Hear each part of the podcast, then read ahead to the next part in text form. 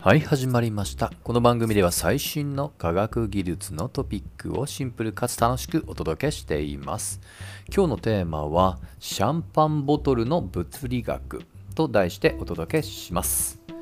えー、なんか突飛なタイトルになりましたけども、まあ、物理学というのは決してね0から1を生むというよりは過去からの知見を1個ずつ積み重ねていく、まあ、さながら積み木のようなね位置づけで今でも過去から積み上げたブロックの上にさらに新しいブロックを築こうとしています。まあ、そういったブロックの中でも、まあ、比較的ね、まあ、天にまで届こうと高く積まれてきたのが、まずは一つ挙げると素粒子の標準模型というね、まだ理論というよりは模型という表現が正しいほど、ちょっとね、若干まだグラグラしているところはあります。えー、今年もね、改めてその修正が必要じゃないかという実験の検証結果も発表されましたけども、まあ、とは言いながら、丸めると、やはりこの素粒子の標準模型というのは、本当に人類の、まあ、英知の結晶と言っても過言ではないと。おそらくピークとも言えるのが2012年に発見されたえー、ヒックス粒子。おそらくね、これはまあ業界だけじゃなくって、お茶の間でもね、話題になったので、ギリギリね、覚えてる方もいるかもしれません。まあ、ただこのヒックス粒子、結構ね、まあ、積み上げてきたっていう名前の通り、まあ、難解です。まあ、ですので、一般向けにはよく親しみのある、まあ、比喩、比喩表現を使います。でよく耳にするのがこのヒックス粒子のねポテンシャルのエネルギーが、まあ、シャンパンボトルの底の形状に似ているのでこれをシャンパンボトルボソンというね呼び方。も実はこれ公募の結果選ばれました。ちなみにボソンというのは、えー、物質の一種類、まあ、一つの形態の名前ですね。超エイヤで言うと、えー、物理的にまああの粒みたいなね粒子っていうものとこの粒子と粒子の力を媒介するこの媒介する方をボソンと言います。まあ、本当はね、別の定義があるんですが、大まかに言うとそういったイメージ。ヒックス粒子はそれ自体が粒子というよりは、え別の粒子間の力を生む、よく質量を生むとね、まあ、比喩されますが、そういった位置づけの素粒子です。はい。で、今、シャンパンボトルっていうね、例に出しましたけども、まあ、これは結構日常的にね、まあ、特におめでたい時にね、シャーっとシャカシャカ振って、で、コルク、線のコルクをポーンって飛ばしていくね、まあ、これ儀式っていうよりは、ま日常的なお祝い事のね、有名なケースですよね。で実はこのシャンパンボトルには何気に結構深い物理学上の謎ってのがありました。つい最近その謎を解き明かしたぞっていうね記事が公開されていたのでそれをちょっとね噛み砕いて説明したいと思います。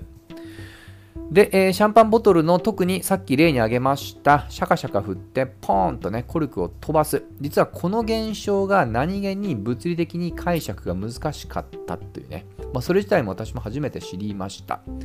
で一般おそらくね直感的にね感じるのは振ることによって中にこれ炭酸ガッツが詰まってますのでまあ、それで振ることで内部の圧力を高めてその圧力差で内部からコルクを押してロケットのごとくポーンとね飛ばしてあげると。でこれは間違ってはないんですけども実はこの中身の内部ガスこのガスの流れる速さが音速を超えていたということが今回の、まあ、シミュレーションの結果初めて明らかになりました。音速ですよ。でこのコルクがねポーンと飛ぶ時の速さ。これはだいたい秒速20メートルです。でそれに比較してさっき音速って言いましたけどね、まあ、300メートル強340ぐらいでしたかね秒速。で今回それを超えていた秒速なんと400メートルの速さで内部のガスが動いていたと。はい、まあ、これ結構ある意味ねちょっと謎っちゃ謎ですよね。でまずは、えー、ちょっとねシャカシャカ振った時の話をしますけども当然このガスのね、えー、圧力っていうのは変わってきます。でポーンと抜けたらこの内部のガスが、まあ、急激にね外に出ますのでつまりそれによって圧力が急に高いところから低くなったりすると。でそれとこうするようにこれ実は温度も急激に変化します。急激にこれ冷やされます。はい。まあ、空間をね一気に広げたらね寒くなるっていう物理現象があって同じことを言っています、えー、でこの温度なんですけどなんと最低130度マイナス130度にまで冷却されるそうで実はそれが炭酸の泡からドライアイスの結晶を生んでいるね、なんとなくね、ドライアイスに似たような形状を見ますけども、実はこういった冷却効果だそうですね。まあ、しかも、これ、ボトルの温度、保冷されている温度によってそのドライアイスの煙のようなものも見え方が例えば色とかも実は変わってくるそうなんですよ。実はこれ自体を、え、研究テーマとしているそして発表された記事っていうのもねこれはもう以前からありました。はい。シャンパンボトルのコルクを抜いて湯気のようにね立ち上る霧というものをねどのように変化をしていくのかっていうのをね、え、ボトルの温度を変えることで発表したとなかなか、まあ、ニッチな気はしますが、それでも研究としては成立すると。はい。まあ、ちょっとね、若干脱線したので話を戻します。えー、その煙もそうなんですけど、やっぱり1万クライマックスはね、途中でも触れました、コルクが抜ける瞬間のポーンっていうね、この音ですよね。まあ、さっき話した通り内部ガスの、ね、圧力差によって飛ばされるっていうのは間違ってないんですけど実はもう一つの要素があったと。あのポンもその2つの作用が実は組み合わさって我々が聞いていたということが今回初めて明らかになった。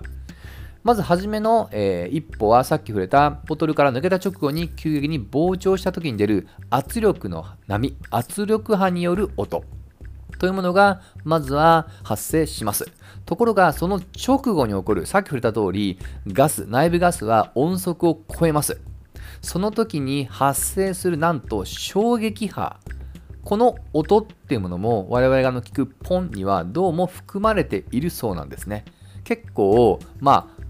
まあ、公共曲は言い過ぎですけどもね深深い音だそうです重層的な音だそうですでこのえー、超音速による衝撃波というのは結構ね航空機のね世界ではおなじみでこれソニックブームと呼ばれます。まあ、もしかしたら格闘ゲームとかで聞いたことあるかもしれませんがもともとの由来は音速を超えた時に発生する衝撃波のことだと思ってください。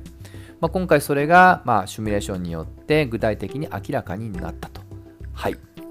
まあ、いずれにしてもね、さっきのあのドライアウスの霧のね、えー、立ち方の研究もそうですけども、まあ、こういった何気ないねよく見るシーンでもそれを不思議と思ってね、研究をし、かつそれを解明していくっていうところはね、まあ、本当に拍手喝采の一言です。えこのシリーズでもね、結構昔に話したかもしれませんけど、今ちょっと話してる人戻したのが、猫のひねり問題。よく猫ひねり問題と言われます。初めて聞く方は、ちょっとね、ググってみてください。猫をね、高いところから、まあ、落ちてもぐるっとうまくね、バランスを、まあ、体をひねることによって、え、うまく着地する現象っていうのが、まあ、見慣れた方には当たり前かもしれませんけどこれが科学的に謎だったっていうことで何百年間も研究が続いていたと。実はこの猫ひねり問題に特化した書籍っていうのも出てたりします。結構面白いのでおすすめです、まあ、ですのでね、まあ、この科学もしかしたら科学だけじゃないかもしれませんけどもう問題っていうのは、まあ、解く方もすごいんですけどそれを問題として捉えるつまり発見する方がね結構重要だと。これ結構ね特に数学の世界では有名な話ですけどもまさにシャンパンの底っていうのはね我々が思っている以上に深い謎っていうものがまあ深くねありそうだっていう話でございました。といったところで今回はここまで。また次回一緒に楽しみましょう。